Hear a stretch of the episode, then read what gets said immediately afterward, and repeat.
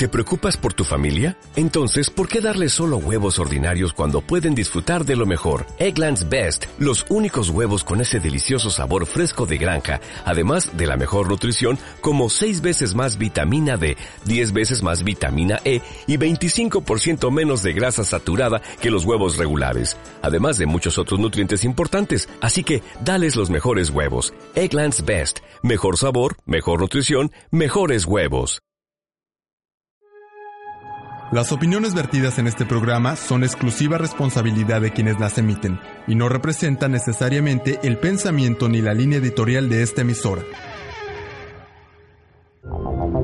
Vínculo de Emprendedores, un programa para impulsar y generar proyectos, Debate. entrevistas, Opinión. negocios. Vínculo de Vínculo de emprendedores. Emprendedores con Armando Rangel Díaz.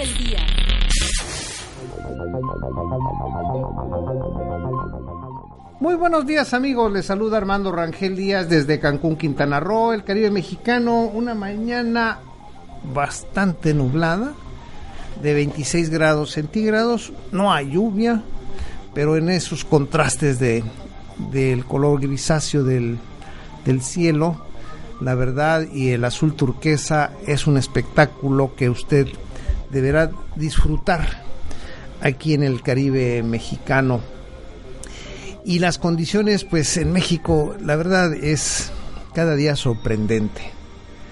Porque si a la inseguridad al desempleo a la incertidumbre que ahora hay con el manejo de la deuda externa de México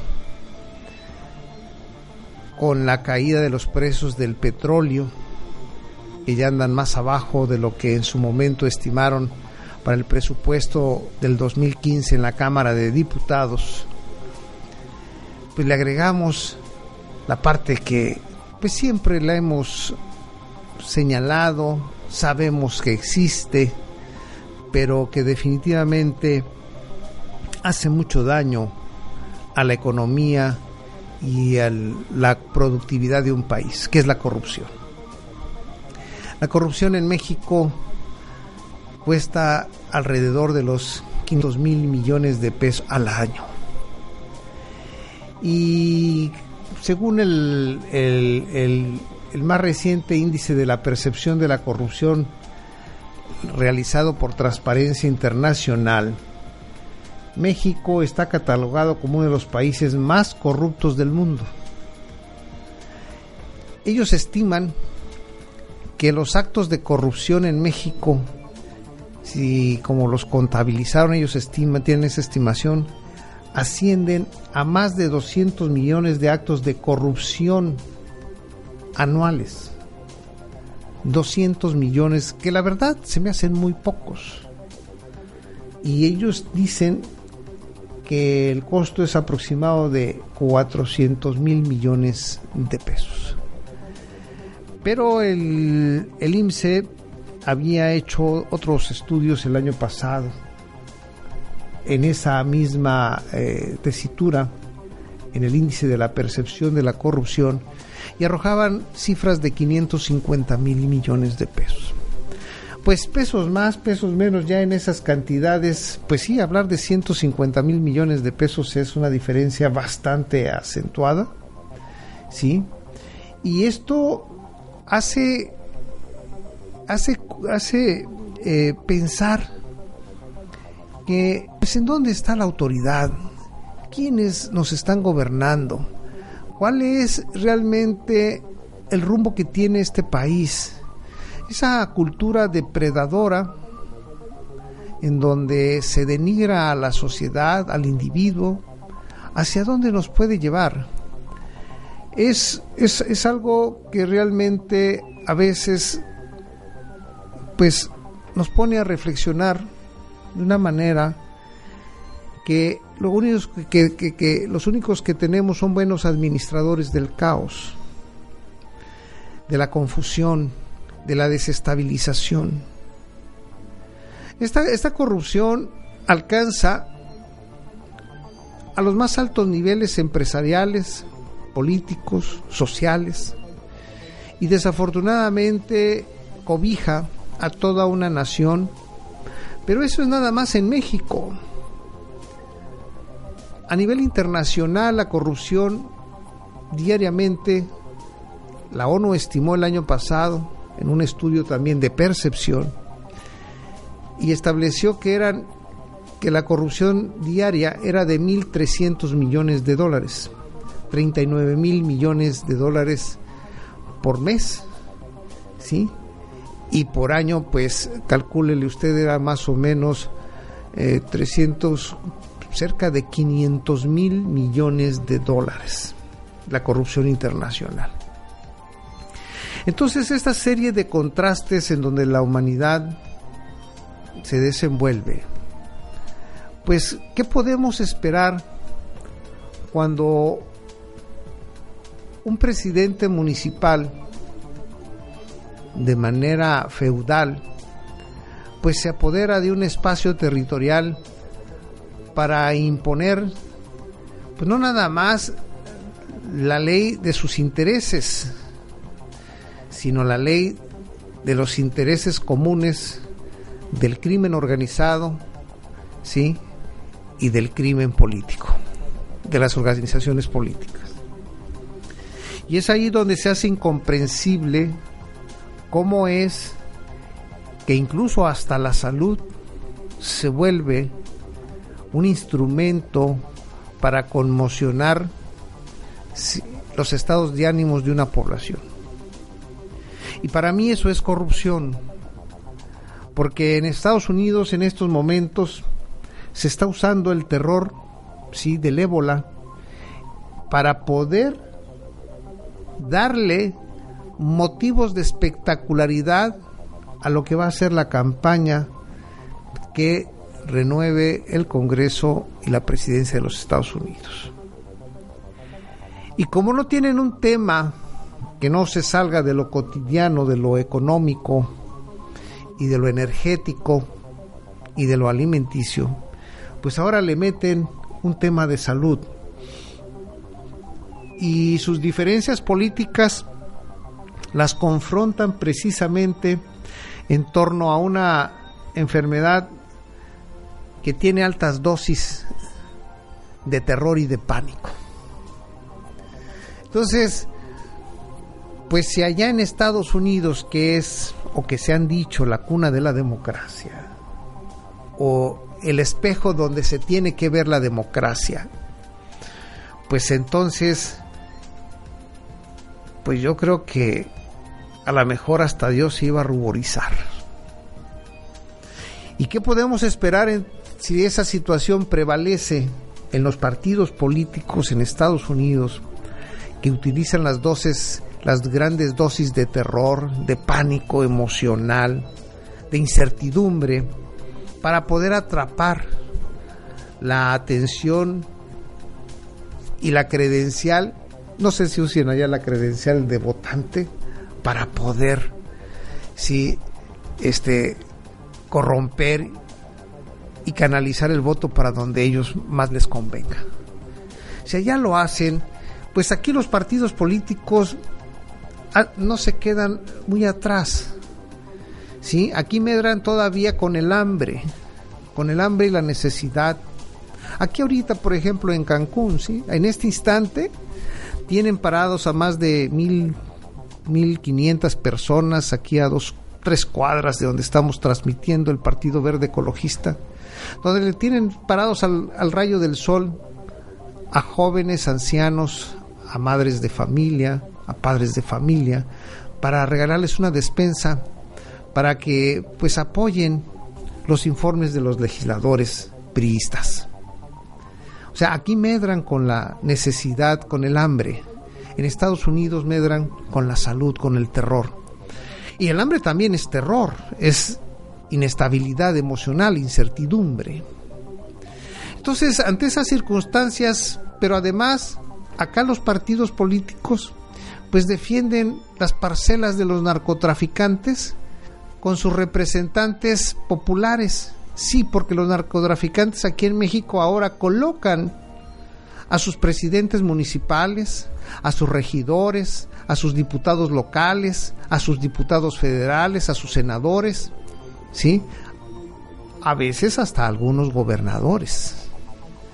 Y ahí está Ángel Aguirre Rivero, quien ha sido señalado gobernador de Guerrero de manera reiterada, que está siendo sostenido, ¿sí? Por un cártel y además sostenido por la dirigencia del PRD nacional.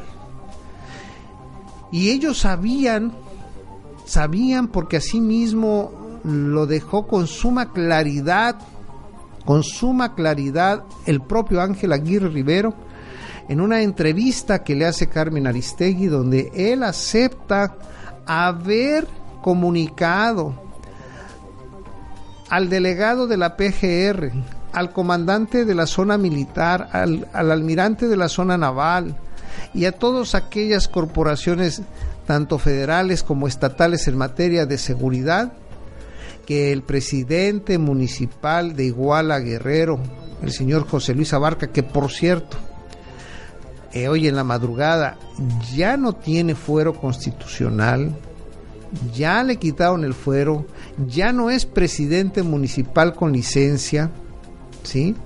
Ya le aplicaron la revocación del mandato, fast track, en nueve días le quitaron el, el fuero constitucional. Este individuo desde hace tiempo sabían estas autoridades que estaba relacionado con la delincuencia organizada. Y nadie hizo nada. Claro, Ángel Aguirre Rivero mañosamente lo hace para poner en entredicho y confrontar ante la opinión pública al Procurador General de la República, Jesús Murillo Caram, y a Miguel Ángel Osorio Chón, que son miembros o son miembros de un gobierno de procedencia priista. Y los, y los exhibe también como parte de este concierto que él realiza, Ángel Aguirre Rivero, para salvar su pellejo. Y en ese concierto se suma Carlos Navarrete, el actual dirigente del PRD, para cubrir a sus cómplices de partido, a Jesús Zambrano, a Jesús Ortega, a Costa Naranjo y a quienes se le sumen, para eximirlos de la responsabilidad de la designación de este José Luis Abarca como presidente municipal candidato del PRD. Y ahora ah, se orquestan y renuncian, renuncian a un señor que se apellida Mazón, que es el secretario de salud del estado de Guerrero, ¿sí? aquí ya interviene entonces en la política la salud en México ahora. Si en Estados Unidos interviene con el, el ébola, aquí interviene en la salud coludida con el narcotráfico y la complicidad de proteger a un presidente municipal, ¿sí? En complicidad junto con su esposa, junto con su esposa con el crimen organizado. Y al señor Mazón lo cesa Ángel Aguirre como secretario de salud del estado de Guerrero, que por cierto también había sido secretario de Educación Pública con Ángel Aguirre Rivero cuando fue gobernador interino que sustituyó a Rubén Figueroa Alcocer por motivo de la matanza de Aguas Blancas en 1996. Entonces, esas condiciones esas condiciones prevalecen en este instante. La salud en la política como un arma de terror, de apanicamiento de la sociedad y esto realmente puede uno considerar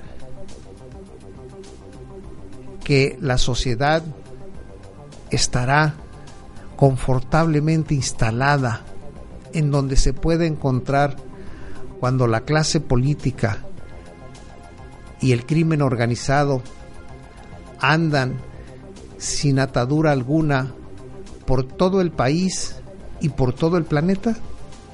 Nuestro tema del día de hoy es cómo liberas del ancla de extrema pobreza, desaparición forzada y de las fosas comunes a jóvenes de Ayotzinapa? ¿Qué tendríamos que hacer los mexicanos? Lo primero, los queremos vivos. Y les decimos, Guerrero aguanta, que el país se levanta. Esa es la situación y el grito que 118 millones de mexicanos estamos haciendo. Guerrero aguanta que el país se levanta. ¿Por qué? Porque han pasado 21 días hasta el día de hoy desde el ataque artero brutal de los policías municipales a estudiantes de Ayotzinapa. ¿Cómo podemos nosotros liberar del ancla de extrema pobreza a todos estos jóvenes que para ingresar a la normal de Ayotzinapa el, único requisito que tienen es vivir en la extrema pobreza? Podemos y exigimos que estén vivos y los queremos vivos. Pero también cuando los rescatemos, los queremos, pero ya no en la extrema pobreza, ya no en las fosas. Los queremos a estos jóvenes, ¿sí? En un espacio digno, un espacio decoroso que refleje realmente lo que somos los mexicanos. Nos vamos a sentir muy satisfechos porque México se levanta, no nada más rescatando a estos 43 jóvenes de la desaparición forzada que han hecho, ¿sí? En complicidad los tres niveles de gobierno. Nos sentiremos satisfechos porque los tendremos que rescatar de esa extrema pobreza de esa marginación, de ese olvido en que han mantenido a estos jóvenes, no nada más a los jóvenes de Ayotzinapa, sino a millones de jóvenes que incluso pasan fenómenos donde un niño de 14 años acaba de sacrificar a otro a cuchilladas en el estado de Coahuila. No podemos seguir inmersos en ese en ese torbellino de, de violencia que los únicos que sacan ese provecho son la clase política y la clase criminal de este Estado y del planeta. Es por eso que la incertidumbre que existe en un país ahora se ha vuelto la más clara, el más claro rumbo que 118 millones de mexicanos hemos determinado. Guerrero aguanta que el país se levanta.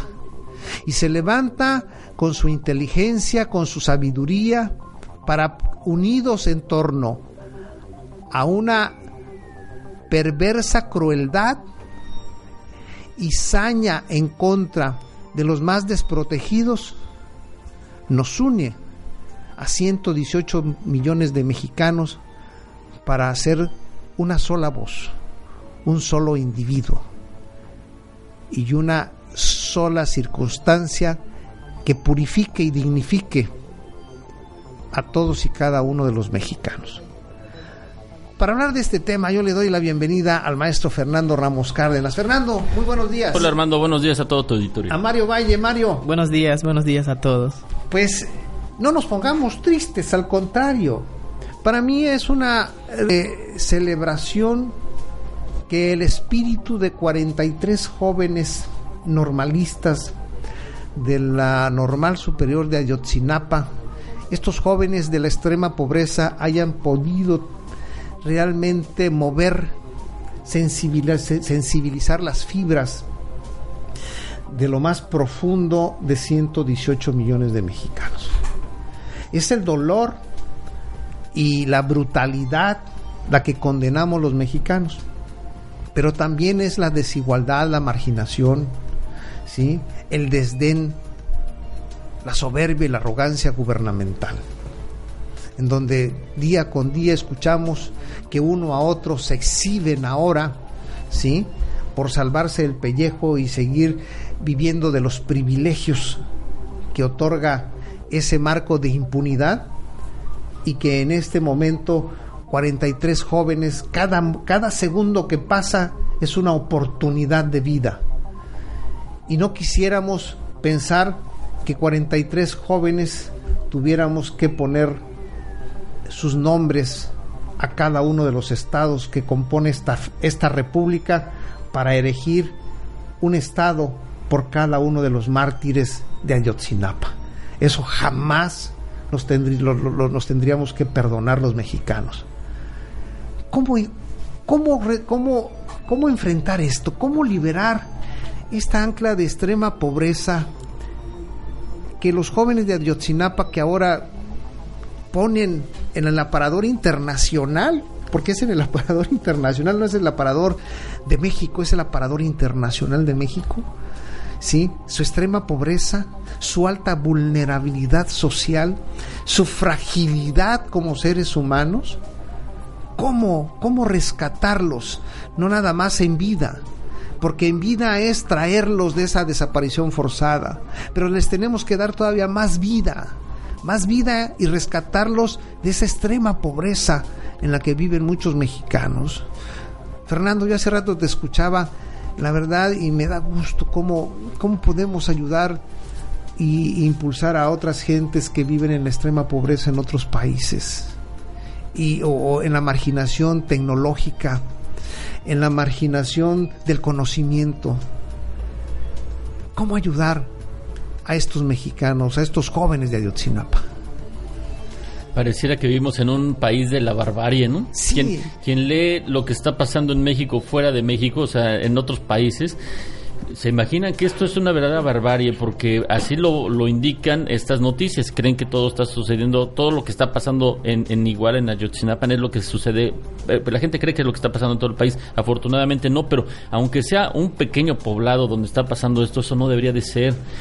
Creo yo que hay muchos responsables.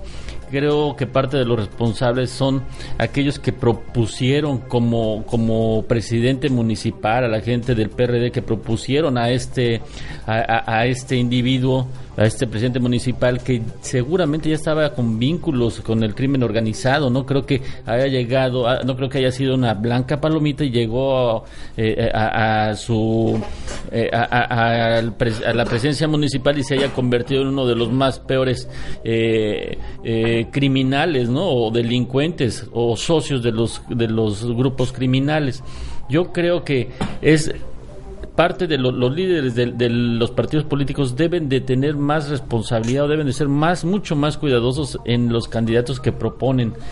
Porque además, ahora este señor, el que era presidente municipal, que ya por cierto lo está buscando la Interpol, bueno, ya, tú comentas que ya le retiraron su, su fuero, pero este, este señor se quiere lavar las manos diciendo que él no sabía nada, que él nunca dio ninguna orden, o sea, prácticamente nos quiere dar a entender, según él, como que él dormía tranquilamente, ¿no? Que en su, que, en su municipio, en su, en, su estado no, no había ningún problema cuando esto, él era el que estaba ocasionando estos problemas. O sea, ese cuento de que nos viene a decir de que él no sabía absolutamente nada, eso jamás se lo vamos a poder comprar, ¿no? Es evidente que él estaba en vínculo con, con, estos grupos criminales y yo creo que ahí hay que tener mucho cuidado. Nosotros los ciudadanos pues, un, un, poco de cuidado, pero nosotros en realidad que vamos a saber de la vida de los candidatos que están proponiendo los partidos políticos. Los partidos políticos son los que deben de tener mucho cuidado y además ahora el nuevo INE también debe de, de exigir... El Instituto Nacional Electoral. Así es, debe de exigir ver cuál es el, el, digamos el currículum, la trayectoria de, de los que de los candidatos, porque no es posible que eh, gente de esta clase esté llegando a ser verdaderos asesinos, ¿no? Porque no, no mató a uno. Y esas fosas clandestinas que, que están sacando más, más cadáveres y que dicen, no, pues es que estos no son los, estos son de, de, ah, de otro caso, ¿no? Y ese otro caso porque también nunca se supo. En fin, una situación muy, muy delicada que creo que los partidos políticos, el INE, y pues parte de los ciudadanos, pero nosotros qué vamos a poder investigar sobre, sobre la, vida eh, de los que son eh, candidatos a algún puesto popular, un puesto de, elección, pero creo que se debe tener cuidado ahí. Aquí cómo podemos eh, pensar o considerar que todo indica que estamos en un municipio fallido, en un gobierno de Guerrero fallido y todo parece indicar que vivimos en una república fallida, en donde el marco jurídico no se está respetando. Y si la normatividad no se está aplicando, pues ¿cómo podemos hacer para liberar de esta ancla de extrema pobreza y de desigualdad que viven millones de mexicanos que 43 jóvenes, la desaparición forzada de 43 jóvenes nos pone en una situación de indignación no nada más a 118 millones de mexicanos, sino a muchos países, a muchos millones en el planeta Mario, eh, Mario Valle. Sí, más de 30 años llevamos con esta política, es una estrategia política electoral que están trayendo los gobiernos, eh, mientras más pobre sea la gente, eh, más sumisa va a ser y más temerosa de lo que está sucediendo. Si hablamos aquí en Benito Juárez, aquí en Quintana Roo, que ahorita están los una multitud de personas, ciudadanos de aquí del, del municipio, esperando una miserable despensa, una miserable que le va a dar unos dos, tres días de, de alimentación y en todo México está, está la desigualdad, la pobreza, en donde ellos se aprovechan de la mínima cantidad para llegar a esos poderes, los poderes en los que están de gobierno, de gobernación, diputados, senadores, que han aprovechado muy bien porque realmente la gente es pobre y lo han hecho ellos durante más de 30 años. En la Unión Europea eh, señala en una misiva que le manda al gobierno mexicano, su profunda preocupación ante estos actos de barbarie. La ONU, la Organización de las Naciones Unidas, lo calificó como uno de los sucesos más terribles de los tiempos recientes. Pero aquí hago un alto.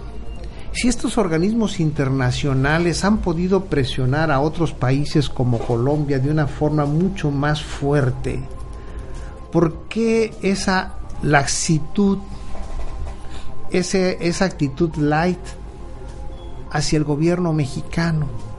¿Cuántos intereses de por medio existen para que estos organismos internacionales, con la aparente apertura de todos de, la explotación de las riquezas que México tiene y a donde van a llegar las empresas transnacionales, los coloca casi casi también en un marco de complicidad porque hasta ahorita no ha habido una condena enérgica de estos organismos internacionales hacia esta política violatoria de los derechos humanos en nuestro país. Hay voces como Amnistía Internacional, como Human Rights también, que han señalado que el presidente de este país, Enrique Peña Nieto, y su gobierno llegó tarde a tratar de aclarar esta situación, pero es manifiesta la confrontación que existe de intereses entre un gobierno que encabeza el Partido Revolucionario Institucional a través de Enrique Peña Nieto y el gobierno de Ángel Aguirre Rivero, expriista, ¿sí?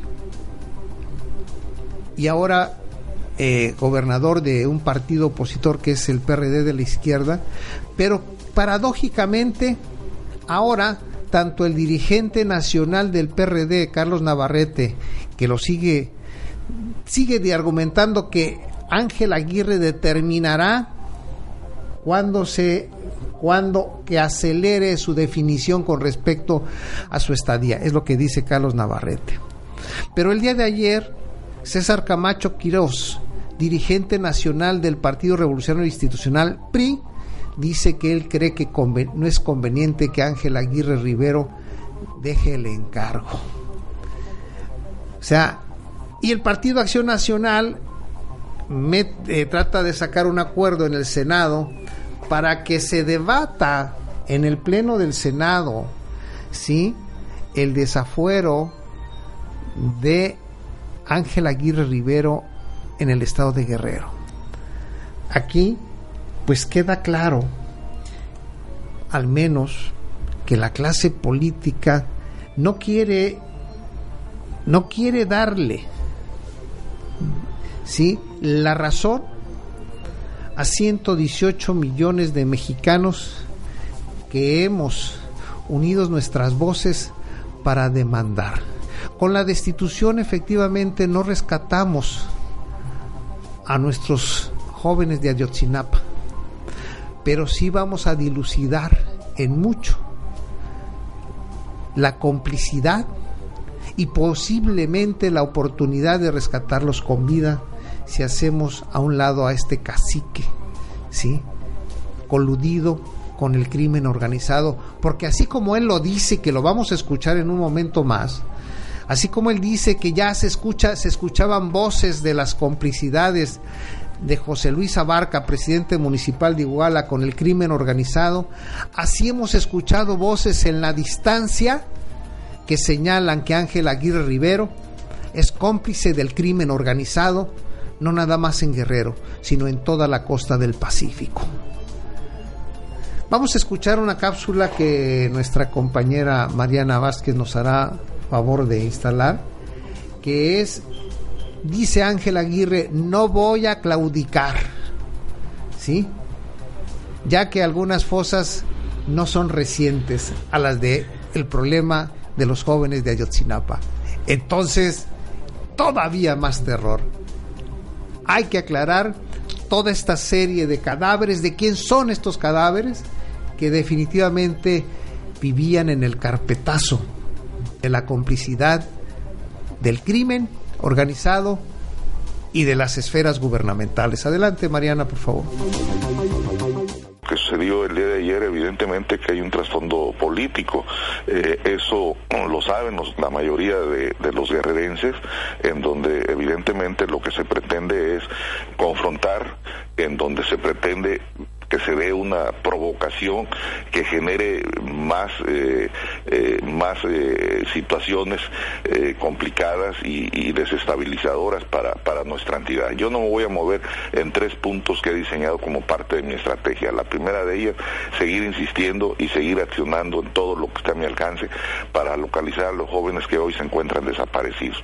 En eso estamos, anuncié el día sábado en la ciudad de Iguala la segunda etapa de búsqueda de estos jóvenes que aún no regresan a sus, a sus hogares.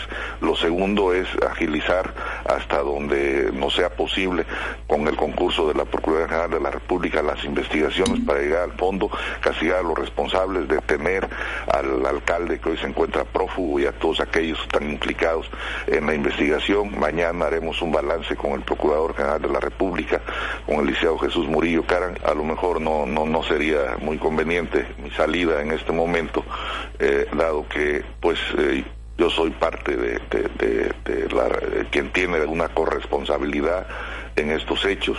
Eh, yo he dicho que cuando se conozca el resultado de las investigaciones, me apegaré y me ajustaré a sea cual sea el resultado. Y he dicho también públicamente que si en ese sentido está incluido el gobernador por cualquier eh, situación que se le señale, ya sea por omisión, por comisión o por cualquier otro tipo de delitos que puedan ser tipificados, los enfrentaré ante las instancias de justicia que tenga que, que enfrentar. El gobernador de Guerrero, Ángel Aguirre, encuentra que tiene algún grado de corresponsabilidad en lo sucedido en Guerrero específicamente el caso Iguala? Mira, si yo te digo que no, este, pues puede pensarse que estoy defendiendo mi pellejo a costa de lo que sea. El grado de, de corresponsabilidad que yo pueda tener no es, en todo caso, por una acción pero sí queda el terreno de la omisión, Ángel, y ese es el... Uno de ellos que se pueda decir, ¿no?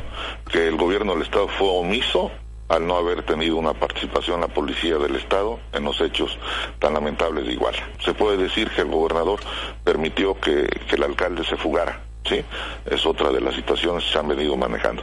En ese sentido yo le di instrucciones muy precisas al procurador del Estado, Alicia Viñaki Blanco, que si había condiciones que se procediera de inmediato a su detención, que era del dominio público este, los posibles vínculos del alcalde con, con la delincuencia. Era del dominio público, imagínese.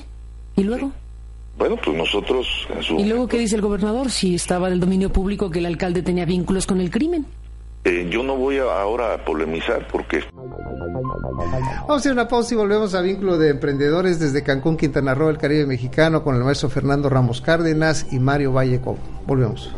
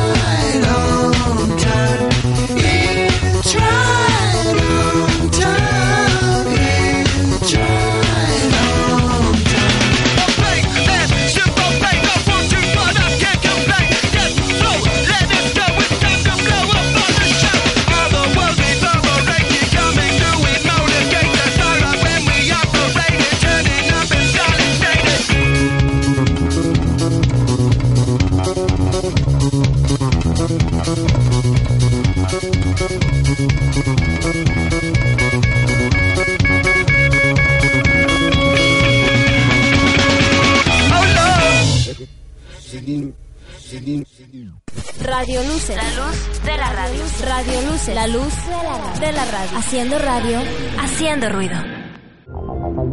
Vínculo de Emprendedores, un programa para impulsar y generar proyectos, Debate. entrevistas, Opinión. negocios.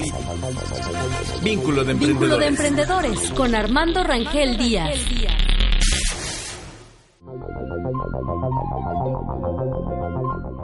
Volvemos a Vínculo de Emprendedores desde Cancún, Quintana Roo, el Caribe Mexicano, con el maestro Fernando Ramos Cárdenas y Mario Valleco, en el tema ¿Cómo liberas del ancla de extrema pobreza, desaparición forzada y fosas comunes a jóvenes de Ayotzinapa? ¿Qué tendríamos que hacer los mexicanos para rescatar no nada más a los jóvenes de Ayotzinapa, sino a, a miles de personas que hasta ahorita son 27 mil, más de 27 mil desaparecidas en México en el sexenio de Felipe Calderón, más los que se vayan acumulando en el sexenio de Enrique Peña Nieto. ¿Qué tenemos que hacer para redefinir, rediseñar, inventar este país si lo más importante que tenemos es el recurso humano? El recurso humano que está siendo desdeñado y que está siendo usado como fichas de cambio, como mercancía. Y tal es así que, que se le da un valor ínfimo dado por los acuerdos internacionales de explotación que debe de prevalecer en las diferentes ramas productivas de un país emergente como el nuestro, en donde está subadministrado, donde el desorden es manifiesto por parte de la clase política, en donde los partidos políticos, que son los organismos públicos de representación supuestamente de la sociedad, se coluden no nada más con el crimen organizado, sino con las grandes con los grandes monopolios, oligopolios internacionales para contrarrestar ¿sí?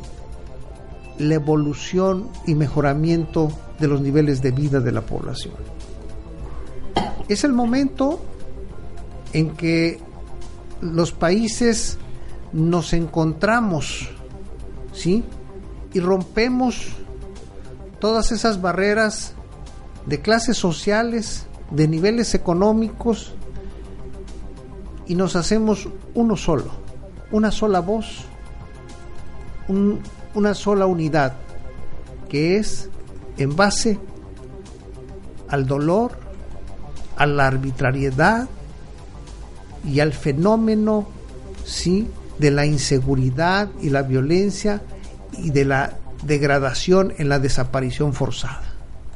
Los mexicanos estamos llegamos a un punto de hartazgo y hemos sido sabios e inteligentes para evitar esa confrontación que quisieran estos organismos que lleváramos a cabo para iniciar entonces sí la masacre y la implementación del terror institucionalizado que ya de por sí lo hacen muchas veces en la complicidad con muchos medios de comunicación masivo.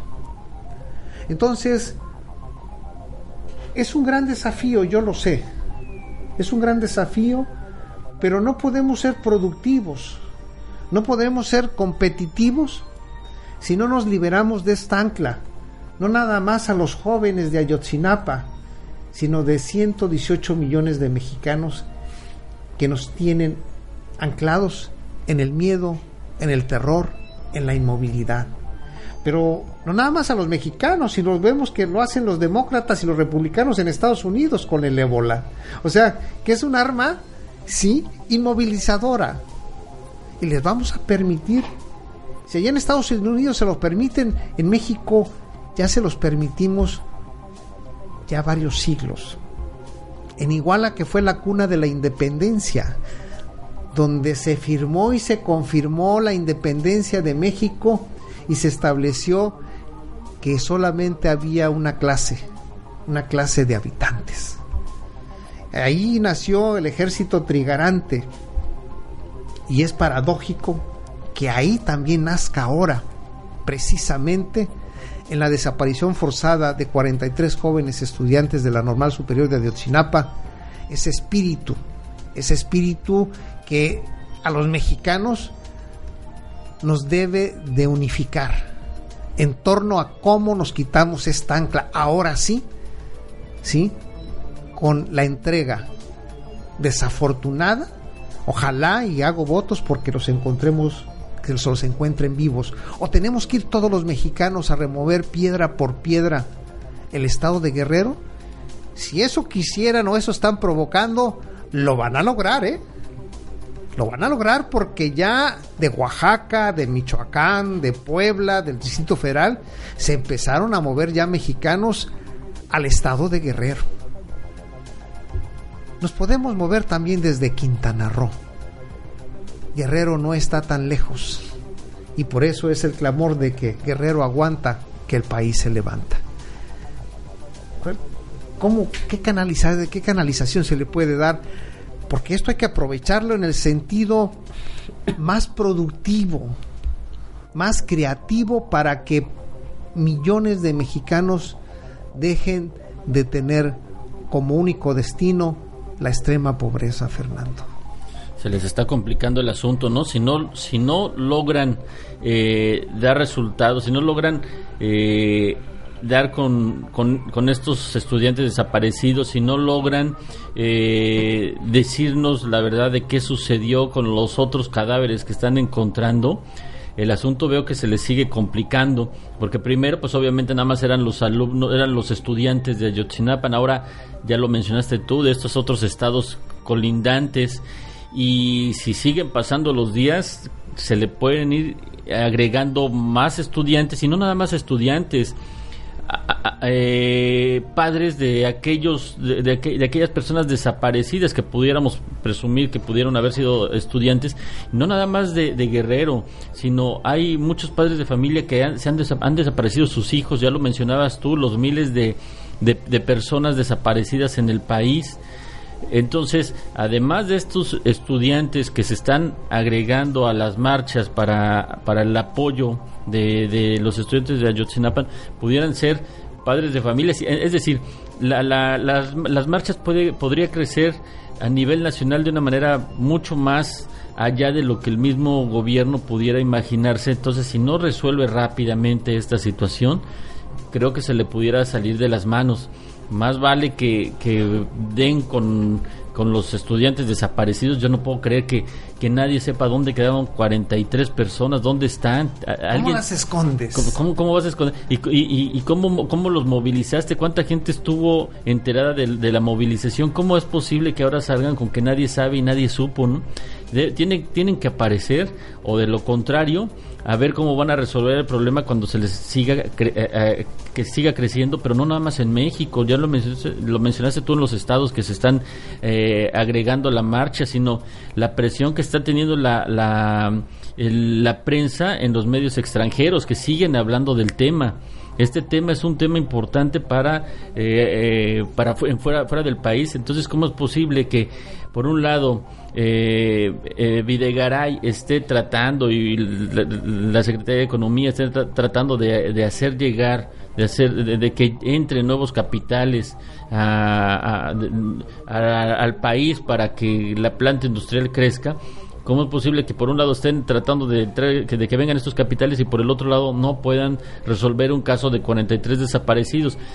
Hay gente, hay, hay grandes inversionistas que al ver estas situaciones se detienen a pensar si realmente México será el país indicado para traer esos grandes capitales y poder invertir aquí o si después también le van a salir con que, eh, que se han desaparecido algunos de sus ejecutivos. Es otra de las razones por las que algunas de las firmas no han querido llegar porque los ejecutivos no quieren venir, prácticamente lo ven como un castigo el llegar a México, ¿no? Porque con qué seguridad van a estar trabajando aquí si hay desaparecidos y nadie sabe o sea, nadie sabe darte una respuesta de dónde están las personas estas, pues obviamente por eso se llaman desaparecidos, porque nadie sabe.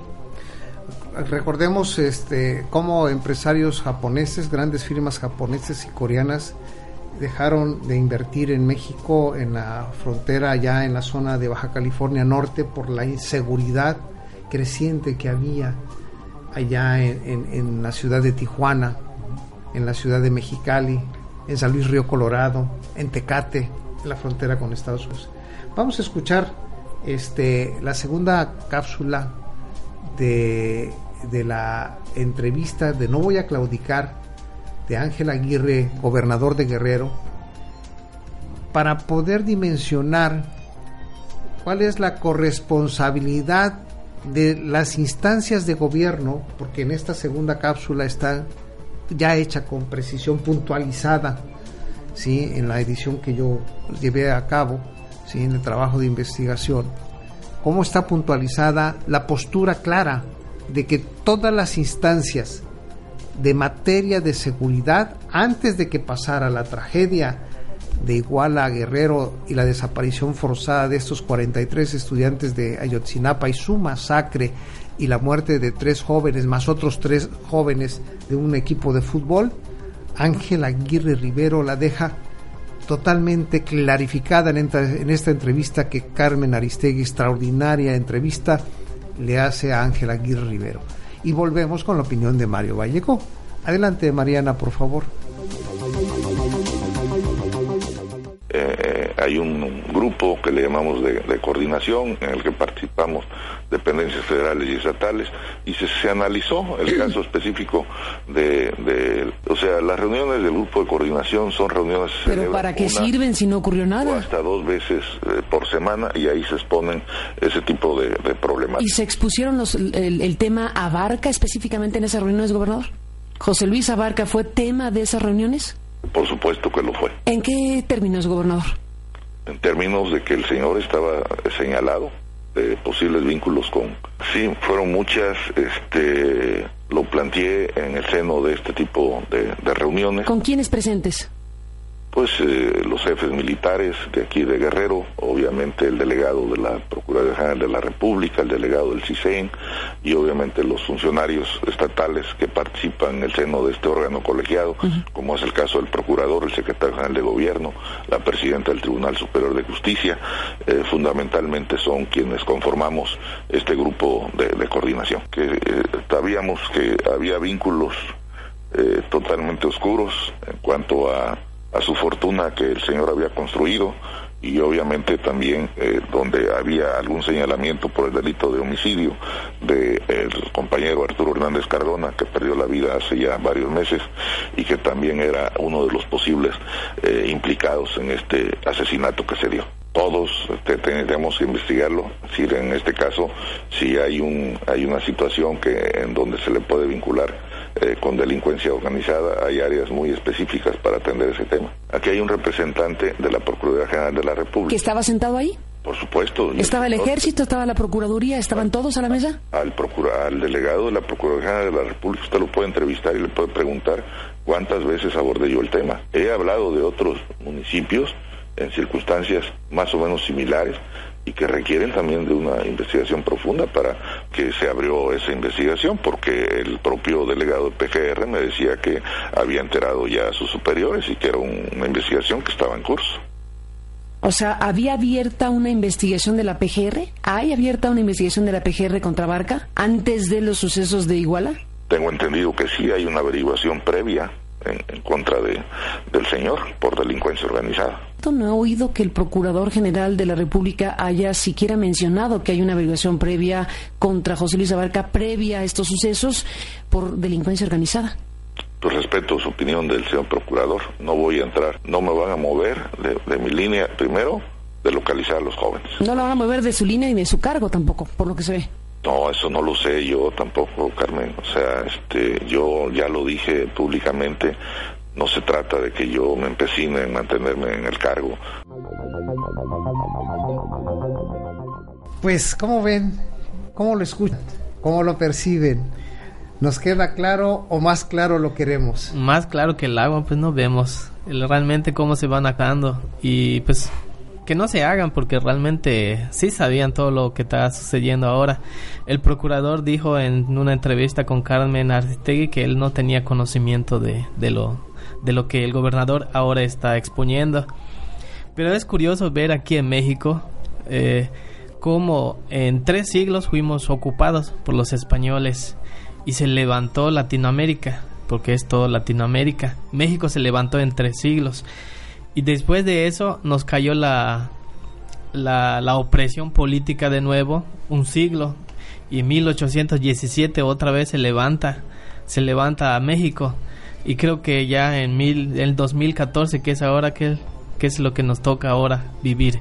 Creo que en 100 años creo que ya está corrompido todos los poderes, así lo estamos viendo, con todas las injusticias que hay en México y por lo tanto lo que ha sucedido en Guerrero, pues es un ejemplo nada más que se le puede dar carpetazo si nosotros no le damos seguimiento, Armando. Fernando, es muy clara aquí la postura, la, la, la claridad de cómo es, ¿qué los lleva a postergar toda esta investigación? ¿Qué podemos nosotros inferir?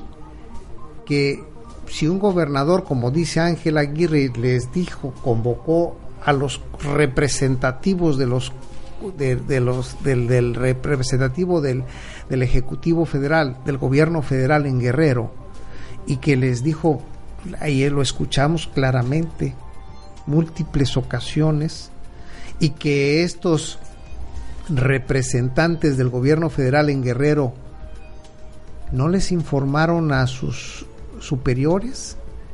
¿Por qué este marco de complicidad que queda tan claramente para la opinión pública, no se hace absolutamente nada.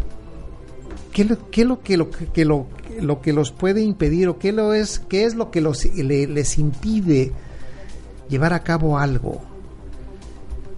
¿Qué podemos pensar los mexicanos al escuchar esta, eh, eh, esta atrocidad Ángel Aguirre lo hace para mí, pues para salvar su pellejo y decir, bueno, si yo me voy y me, y me, y me, y me despellejan, pero yo despellejo al procurador, yo despellejo al, al secretario de gobernación, yo despellejo al secretario de la defensa, yo despellejo al del CISEN, yo despellejo a quien esté cerca, a mi procurador de justicia.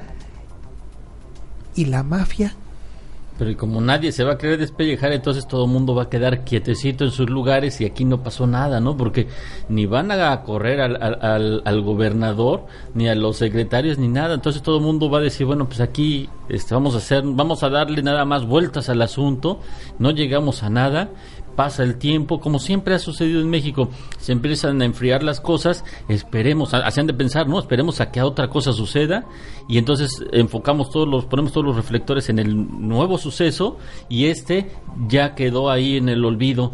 Eh, yo no sé desde creo que parte de lo que de muchas cosas han dañado al México moderno, pero creo que parte de lo que ha dañado ha sido el, el dichoso fuero, ¿no? Que se escuchan, los gobernantes siempre se escuchan con una, una soberbia, una, prepotencia, porque se, saben intocables por la ley. Y en este caso, Ángel, de, este gobernador, Ángel este, Aguirre, Guerrero, eh, se, los, lo escucho de la misma manera, ¿no? sea, prácticamente como que se sienten intocables. ¿Qué sucedería en, en un México moderno donde no existieran, no existiera el fuero, no existieran plurinominales, donde fuera otra cosa donde si algo está mal, de inmediato supieran que si nosotros como ciudadanos cometemos algún delito, sabemos que de inmediato puede llegar la policía y nos puede eh, arrestar. Pero, y a ellos cometen delitos y saben que, que no pasa nada, ¿no? Los, los tiene protegidos la ley. Entonces, ahí creo que también es otra de las cosas que debería un México moderno cambiar en ese sentido, ¿no? Esto nos podemos inferir que nos lleva que en este momento tenemos un momento histórico que nos permite a los ciudadanos, al país completo, liberar del ancla de, esta, de esta dictadura, ¿sí? De esta dictadura que ejerce la clase política, el crimen organizado y los poderes fácticos para poder reiniciar ese nuevo México que queremos todos, porque esto se ha sostenido 21 días, ¿eh? La sociedad civil en el país y en el mundo sigue insistiendo, sigue eh, en la pertinencia de que se eh, aclare este asunto, que se vaya, así como lo dice Enrique Peña Nieto, que se detengan a los actores intelectuales, pero le salen todavía más conejos, más liebres por todos lados. Si van 19 fosas comunes que ya se clandestinas que se han descubierto pero es el momento histórico, pero es también el momento histórico no nada más para México, sino para la humanidad completa de decir basta, hasta aquí llegaron, refundemos este planeta. O sea, porque no nada más eh, es rescatar a estos jóvenes con vida, ¿eh? sino también rescatarlos de esa, de esa orfandad donde se encuentran millones de seres humanos ¿sí? en el planeta, olvidados, que son utilizados como una, como una estadística, ya ni como mercancía, son una estadística fría a los cuales pueden disponer de sus vidas, Mario Vallejo. Sí, es curioso ver y, y muy interesante si vemos lo que está sucediendo en Iguala Guerrero. Eh, cómo eh, las noticias en sí no salieron por los medios de comunicación, los grandes como es Televisa y TV Azteca aquí con, con, Armando en vínculo de emprendedores sí fue expuesta rápidamente Carmen Aristegui, pero en sí en todo México no se supo más que en las redes sociales y a nivel mundial igual está se está circulando por redes sociales y ahora lo están tomando los medios informativos y en México apenas están despertando para sacarlos a la, a la opinión pública. Yo así lo he visto en verdad. En la televisión no había escuchado que hablen de esto, hablaban de de un, un suceso mínimo en México, pero nos, para nosotros como ciudadanos no es un suceso mínimo. ¿Cómo es posible que en las naciones donde están las guerras mueren menos personas que en México? En México no estamos en guerra, pero pareciera que realmente todos los días hay muertos, hay desaparecidos, hay asesinatos, sino en nuestra misma colonia en la esquina hay asaltos, hay pedradas y robos de casa habitación. Es una total inseguridad en todo México, en todos los estados de la República Mexicana. Y lo que nosotros realmente debemos tener en cuenta ahora es que ya basta, ya es mucha la, la injusticia que nos traen. Debemos exigir justicia. El artículo 39 de la Constitución nos está diciendo que nosotros podemos cambiar el rumbo de nuestro México y sí podemos y Guerrero está de pie y nosotros aquí igual en Quintana Roo estamos de pie apoyando. Sí, o sea, Guerrero aguanta que el país se levanta y aquí se levanta y, vaya, y a mí en lo particular me enorgullece que en este equipo de trabajo hemos participado y que aunque muchas veces los recursos que tengan que llegar a, los trabajadores de esta estación no llegan y que a veces eh, vienen pagando un taxi que su, su, bolsillo, como lo hace nuestra compañera Mariana Vázquez, que la admiro, la verdad, y le aprecio y tiene todo nuestro respaldo aquí de vínculo de emprendedores, porque ella a veces sin un sueldo viene y paga un taxi por venir a estar aquí en la transmisión. Entonces, son, son muchos actos que, que van ennobleciendo este señalamiento de toda una sociedad mexicana que a pesar de que en los índices de inseguridad en los países de la OCDE, México ocupa el último lugar en materia de seguridad, de inseguridad, y este ahí en ese último lugar, eh, las, eh, por muertes por cada 100.000 habitantes, México tiene 22.4, cuando el índice tradicional es el 12.4. Entonces vemos estas grandes diferencias, estos grandes abismos y es el momento precisamente que si desde la sociedad civil todos estamos haciendo un esfuerzo por venir y aportar nuestro granito de arena para que eh, saquemos no nada más a los jóvenes de Ayotzinapa de esa fosa o de esa clandestinidad donde los tienen perversamente, porque yo todavía considero que sí están vivos, ¿sí? Y que, y que ese, esos poderes fácticos están jugando, ¿sí? A, las, a los ejercicios del poder para también determinar la composición del Congreso mexicano para, para el año que entra. ¿Sí? Igual que en Norteamérica, utilizan al ébola.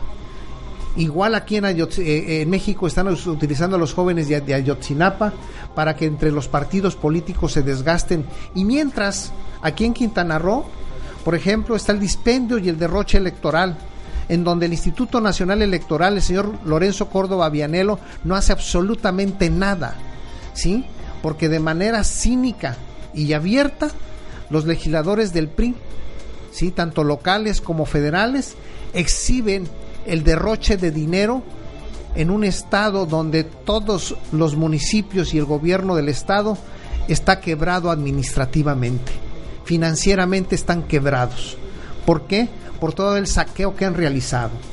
Y ahí están y se exhiben en los espectaculares, en los espectaculares de los camiones, derrochando todo ese dinero que no tiene la sociedad y a la única, el única, la única posibilidad que existe, que existe es que los pongan a hacer cola más de cuatro horas al, expuestos al rayo del sol para que un partido político, específicamente el verde ecologista, le regale una pinche despensa de 350 pesos, que le sirve nada más para tres días y los 27 días restantes, ¿qué hacen? Esta serie de agravios y de desplantes de desprecio que tienen los gobernantes a su ciudadanía, la tenemos que sobreseer. Tenemos un minuto, Fernando. La verdad, mucho agradezco el respaldo de ustedes, Mario Valle, a Mariana Vázquez, eh, todo este esfuerzo que realizamos. Y sé que México, sí, México se levanta. Qué bueno que todavía sigue habiendo estudiantes en la República Mexicana que a pesar de las amenazas, a pesar del temor, a pesar de, saber cómo son sus autoridades en, sus municipios, aún así tienen eh, el, valor, la valentía de salir y, y demostrar su inconformidad ante la situación que está pasando en el país, porque era evidente que los estudiantes sabían que eh, este presidente municipal era un verdadero criminal porque por eso también se estaban eh, eh, este, manifestando.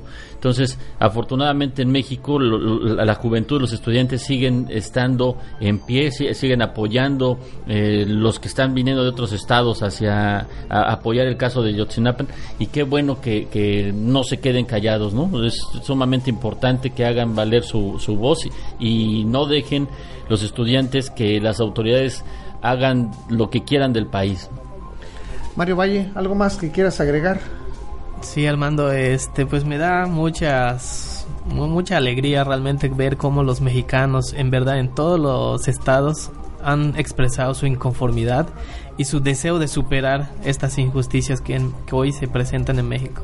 Y sí, efectivamente, solamente eh, eh, esto ha, ha permitido demostrar que la unidad La unidad real, así se mueve México, señor Enrique Peña Nieto, ante la injusticia, ante la frivolidad, ante la arrogancia y la vanidad y el despotismo de todos ustedes, ¿sí? De los pocos que ustedes encabezan, así se mueve México.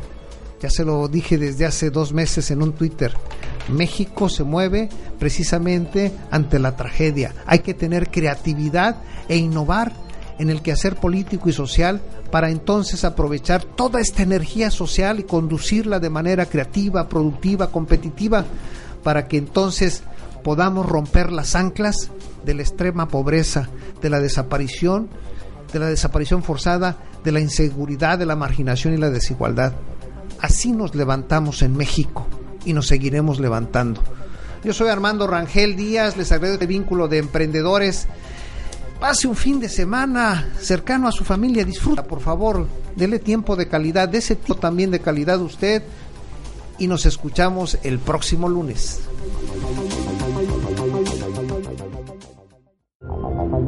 Vínculo de Emprendedores, un programa para impulsar y generar proyectos, Debate. entrevistas, Opinión. negocios. Vínculo de Vínculo de. Emprendedores con Armando Rangel Díaz. Las opiniones vertidas en este programa son exclusiva responsabilidad de quienes las emiten y no representan necesariamente el pensamiento ni la línea editorial de esta emisora. This is the smell of the leftover tuna fish sandwich you left in your lunchbox over the weekend in a wimpy trash bag. Whippy, whippy, whippy! Blech! And this is the smell of that same sandwich in a hefty, ultra strong trash bag. Hefty, hefty, hefty! Ah, smell the difference? Hefty Ultra Strong has Arm & Hammer with continuous odor control, so no matter what's inside your trash, hmm, you can stay one step ahead of stinky. And for bigger jobs, try the superior strength of Hefty Large Black Bags.